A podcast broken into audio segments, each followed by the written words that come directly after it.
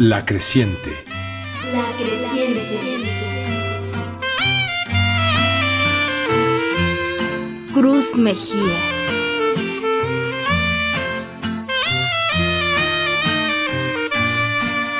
No me atendieron tus ojos, atiéndeme con tu oído. Amor de un día.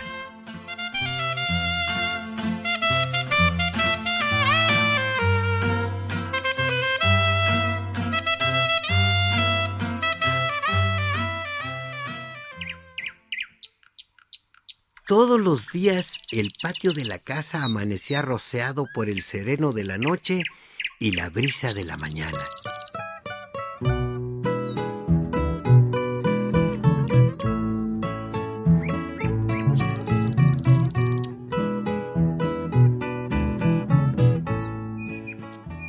El rocío daba vida y color a las plantas y a todas las flores de la casa, en especial al amor de un día que por jugar yo convertía en amor de un rato, constatando involuntariamente que también así se llamaban esas flores.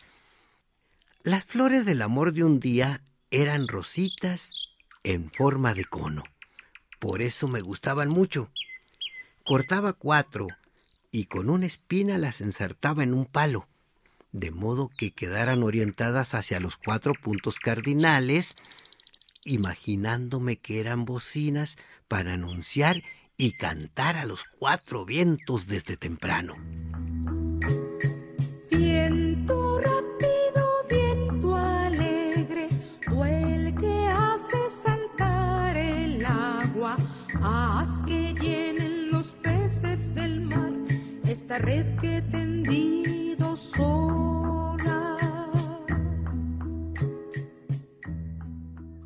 El viento y mis manos marchitaban muy pronto las flores. Entonces volví a la mata por más, pero eran muy pocas las que duraban después del mediodía, pues aún en la mata se marchitaban. Comenzaban por arrugarse, contrayéndose en sí mismas, y al final se agachaban hacia el suelo como un moco de guíjolo para morirse dormiditas primero que la tarde.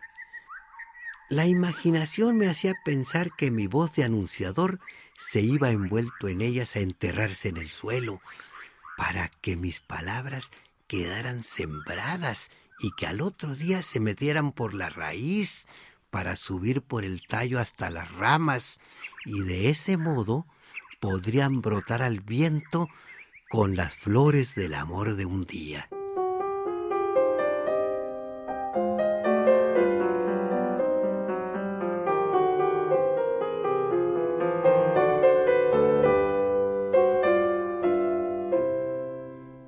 Me soldaron mi bocinita.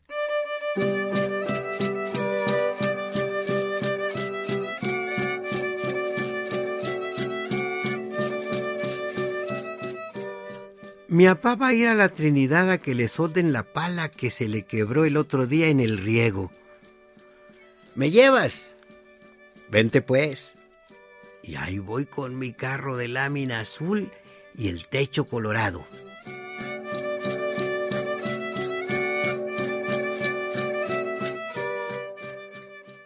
Aquí llevo la bocinita que guardé del foco de venadear que, tiraron porque ya no servía. Estas gentes trabajan con lumbre.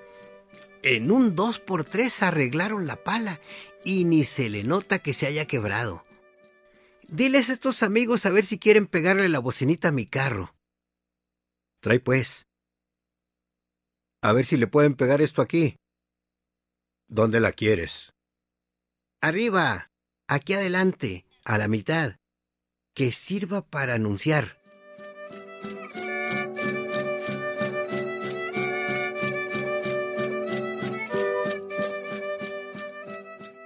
Y en un dos por tres quedó pegada la bocina. Así mi carro de lámina se hizo cine ambulante. ¿Cómo jugué con ese camioncito? Cuando se hizo giras de viejo, mucho tiempo anduve todavía rodando el capacete colorado, todo descolorido, pero con la bocina soldada. Aquellos amigos la pegaron tan bien que nunca se desprendió.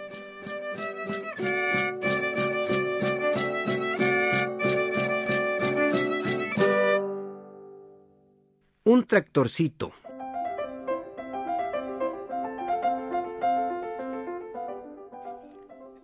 Yola me compró un tractorcito. Según se ve, es un Maxi Ferguson. Quién sabe por qué fueron a Guasave y volvieron ya entrada la noche. Y en la madrugada que nos levantamos fue lo primero que me dijo. Mira lo que te traje. No cabía de gusto. Apenas podía creer que tenía en mis manos un juguete tan bonito. A la luz de la lumbre de la hornilla se apreciaba el color anaranjado, como son los tractores de adeveras. Se me hacía imposible que fuera cierto, pero ahí lo tenía en mis manos. Supe que le había costado cinco pesos, pero estaba bien bonito.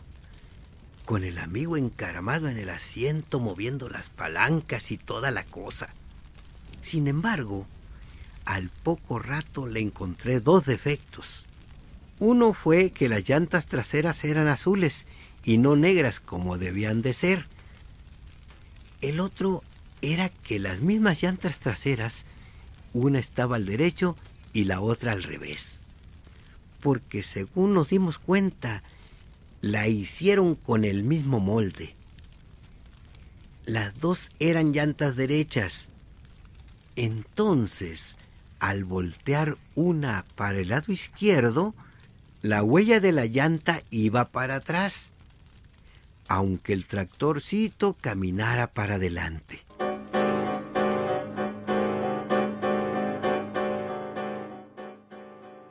Cuando lo rodé sobre la tierra suelta, me dio mucha desesperación el ver las huellas de las dos llantas encontradas. Por eso le zafé la llanta izquierda para voltearla al derecho. Entonces la huella iba bien, pero por fuera se veía el hueco de la mentada llanta. De modo que por el lado derecho todo estaba correcto y el izquierdo, si la huella iba para adelante, la llanta se veía hueca. De todos modos, medio descontentado, agradecí a mi hermana que hubiera gastado cinco pesos en mí, trayéndome ese juguete. Y seguí con la ilusión de algún día conseguir un tractorcito a escala, con su rastra y toda la cosa, de los que dan las fábricas a los que compran un tractorón de adeveras. un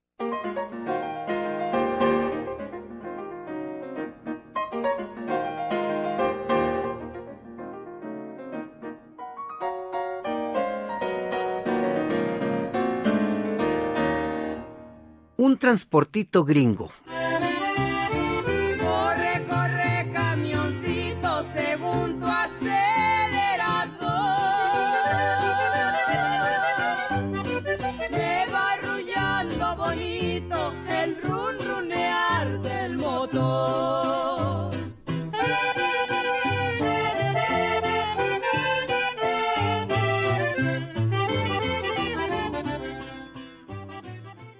Cuando vino Pancho de Estados Unidos, la primera vez que se fue de bracero, a todos nos trajo nuestro regalito.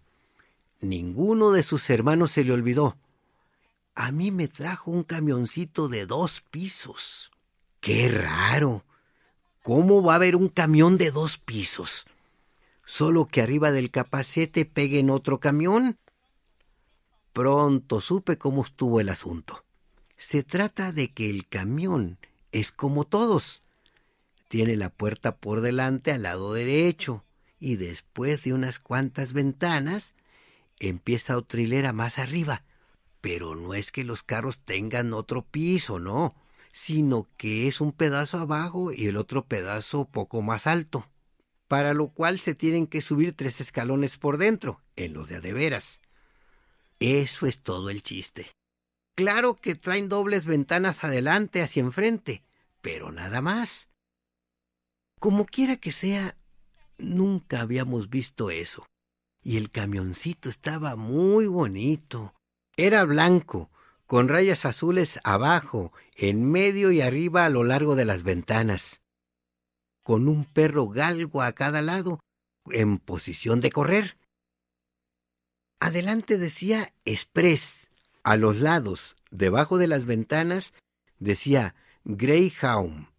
En la parte trasera venían bien dibujados los respiraderos del motor y hasta traía sus dos placas amarillas con el número 144.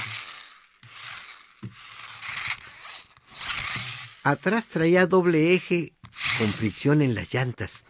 Al rodarlo chillaba una sirena. Un dólar le costó a Pancho ese transportito. Venía muy cuco empacadito en su caja, la cual me sirvió para jugar también, porque como ahí venía pintado el camioncito de todo a todo, los ponía juntos y en vez de tener uno tenía dos. Luego se me ocurrió ponerle un espejo por un lado y entonces tuve cuatro a la vista.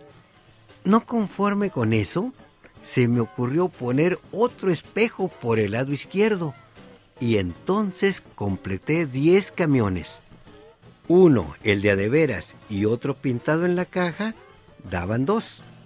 Al ponerlos en medio de dos espejos encontrados, esos dos se proyectaban en el espejo de la derecha y esos mismos dos, más los que estaban en el espejo, se proyectaban al otro lado, pues cada espejo captaba los dos transportitos reales y los dos que se proyectaban en el espejo contrario.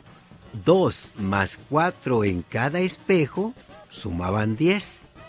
De esa manera podía tener un fregadal de autobuses con uno solo.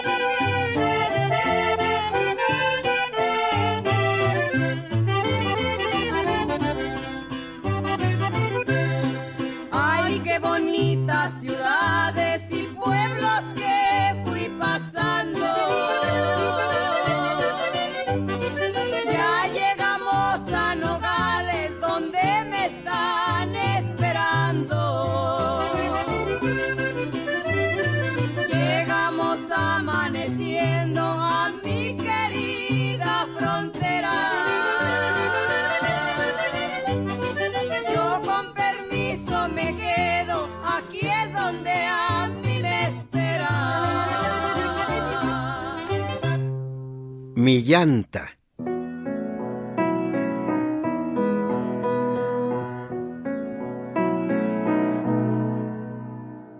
Todos los plebes teníamos nuestra llanta y con ella nos divertíamos mucho rodándola por todos lados, imaginándonos que era nuestro carro.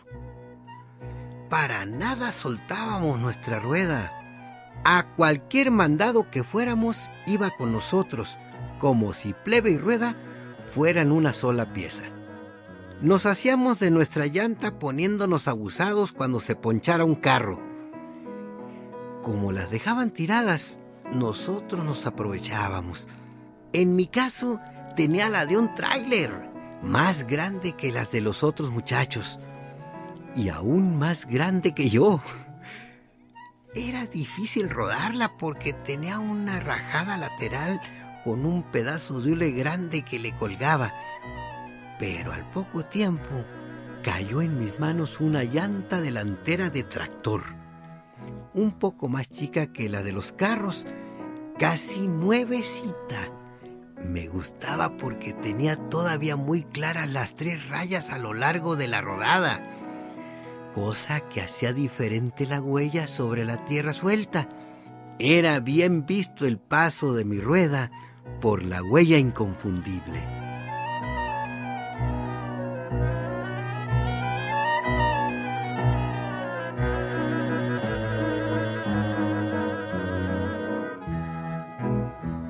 La rueda que rueda redonda será, montada en un eje para donde irá, gira hacia adelante, rueda para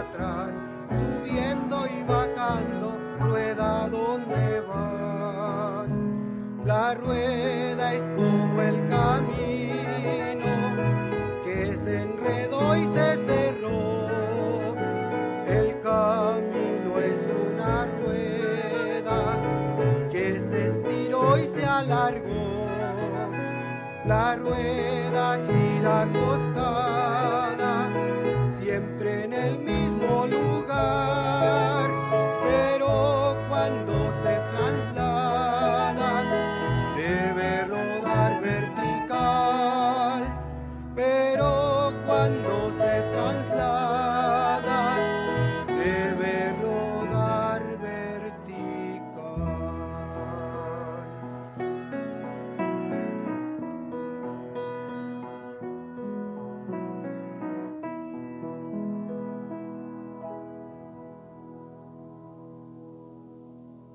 Huella de pitaya.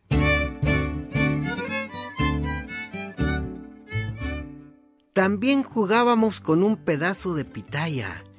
El chiste era ir al monte, cortar un brazo de la cactácea y con el mismo machete entresacarle bocados de la carnosidad, dejando prendidos los otros pedazos sobre el alma tubular para que se vieran varias ruedas montadas en un mismo eje. Lo más sencillo era tener un eje corto con una llanta a cada lado. Luego, con un palo acabado en horqueta, lo ensamblábamos sobre el eje de la pitaya y lo hacíamos rodar empujándola.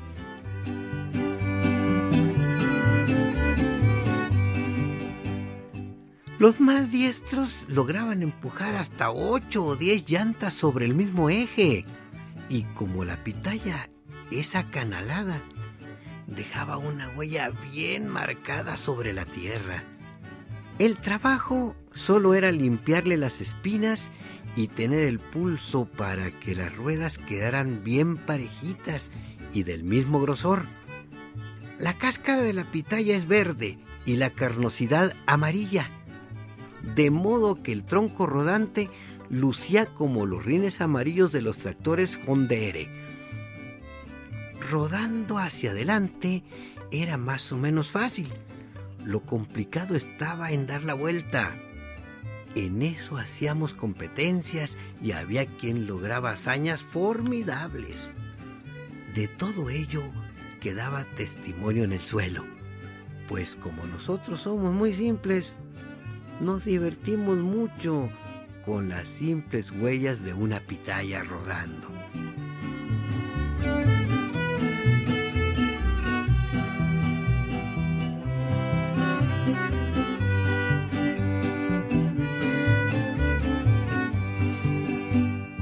Jugando con las nubes.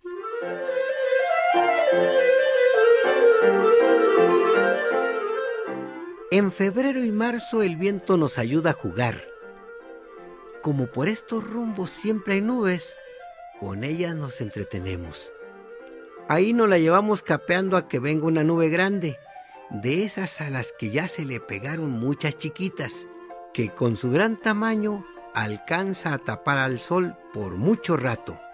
Entonces corremos bajo la nube o bajo el sol, cuidando de no transgredir el límite pues el chiste está en correr bajo la penumbra de la nube sin tocar la parte iluminada por el sol, o al revés, correr siempre sobre la parte iluminada por el sol sin dejarnos alcanzar por la nube proyectada en el suelo.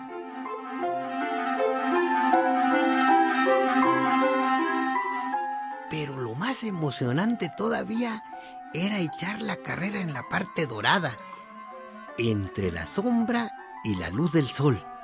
Corríamos sobre la aureola de la nube hasta donde se nos atravesara un cerco, un árbol o una casa. Así nos dábamos el gusto de ser parte viva de la naturaleza.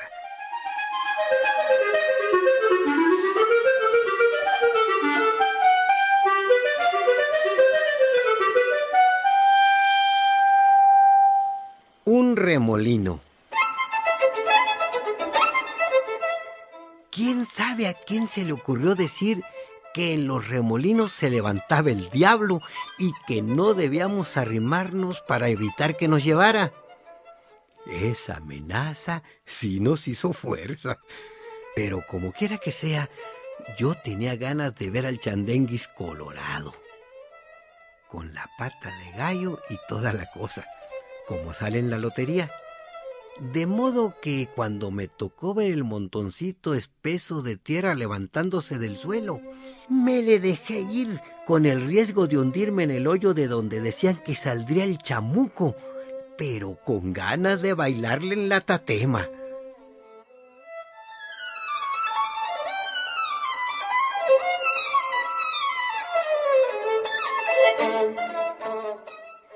Lo único que conseguí fue entierrarme todo, porque no se hizo ni un hoyo y el demonio no salió. Si hubiera salido, lo hubiera agarrado de la cola en la pasada, aunque con los ojos cerrados, porque era tal el terregal que cuando acordé, ya el remolino se había ensanchado demasiado, retorciéndose en lo alto, ganando para el oeste hasta desvanecerse muy lejos. Por más que le busqué, el chandenguis nunca se retrató en mis ojos. Y fue mucho trabajo el que me costó quitarme la tierra de entre las pestañas. Y sin siquiera haberme levantado un tantito del suelo, pues pensaba que con la fuerza del viento podría volar aunque fuera lo cerquita.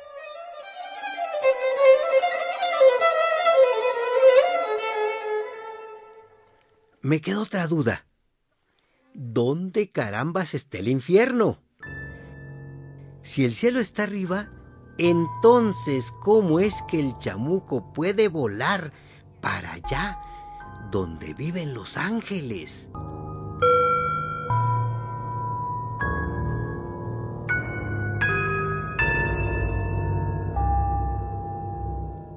Dos radios.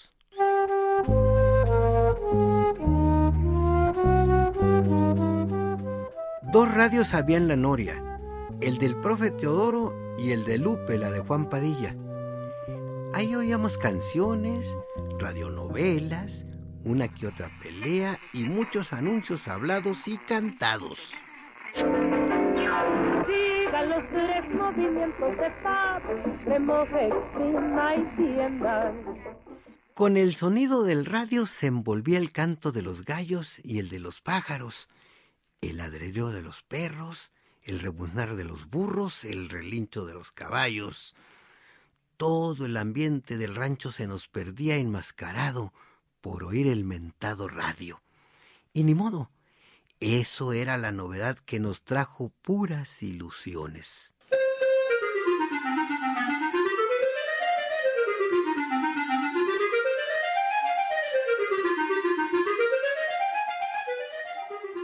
Los domingos a media tarde en la GS había un programa de aficionados.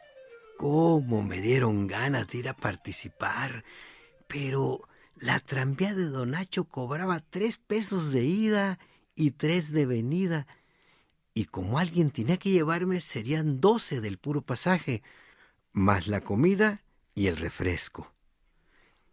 En aquel tiempo el salario eran quince pesos diarios, así que la esperanza estaba muy lejana.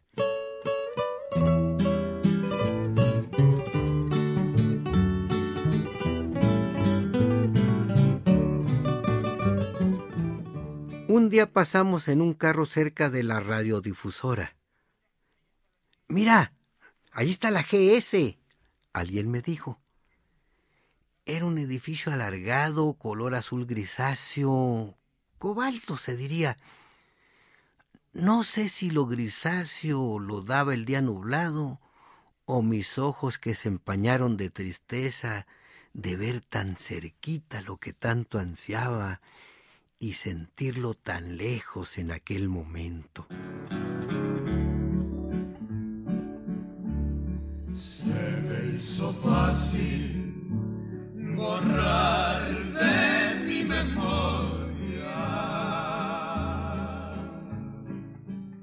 Me acuerdo haber oído cantar en ese radio a varios plebes como yo, muriéndome de envidia por no ser como ellos. Más de 30 años pasaron para presentarme en la GS. El viernes 26 de junio de 1992 me daban cinco minutos para anunciar una audición musical que iba a ofrecer en el auditorio Héroes de Sinaloa. No la frieguen, cinco minutos es muy poquito tiempo. Entonces que sean diez, dijo la Lorena Favela, jefe del servicio noticioso. ¿En cuál lo metemos? ¿En la FM o en la AM? En la AM, les dije. Era la estación que yo conocía al aire. Ellos estaban lurios estrenando la FM. Sin embargo, yo preferí la otra por cuestión sentimental.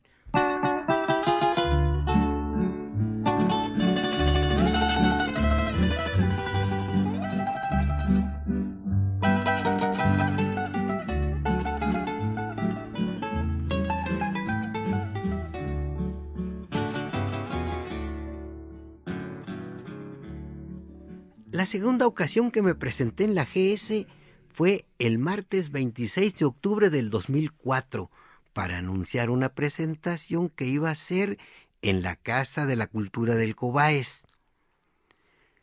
La verdad es que en la Radio Oro ya me han tocado varias veces, pero han sido con discos y en algún programa que me dedicaron los estudiantes de la Universidad de Occidente. Pero cuando salí de la Noria, solo existía la GS, Canal 61, y yo no podía pensar en otra cosa por no conocerla.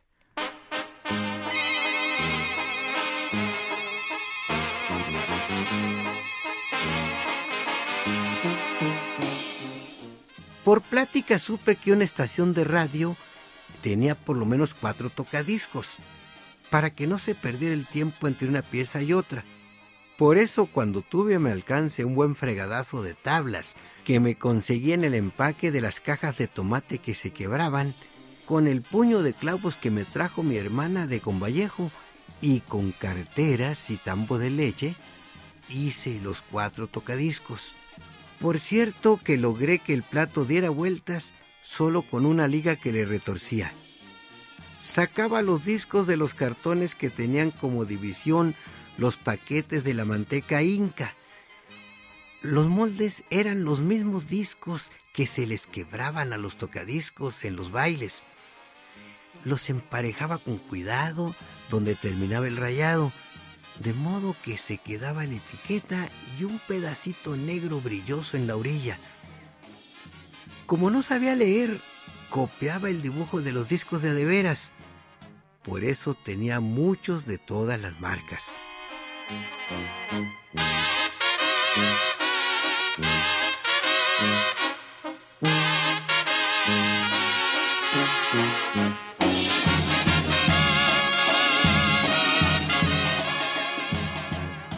Cuando empecé a deletrear, me dio mucho gusto ver mi nombre en un disco tambora, solo que el apellido era muy difícil. Se trataba de la banda del recodo de Cruz Lizárraga. Aunque me parecía muy lejano el día, siempre tuve la confianza de que llegaría el momento en que podría leer mi nombre completo en un disco.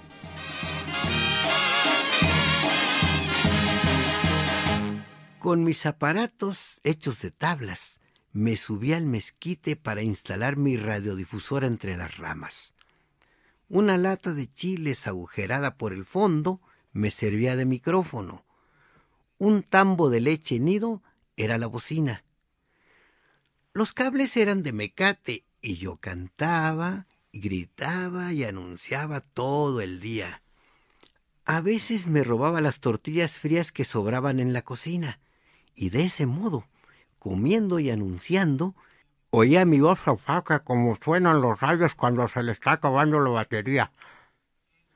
Ese era uno de mis principales juegos.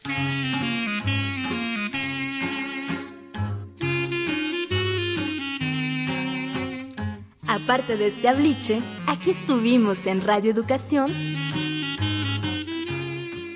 Fructuoso López, Luis Luna, Jesús Nava, Estrella Coral, Claudia Guzmán y Edmundo Cepeda.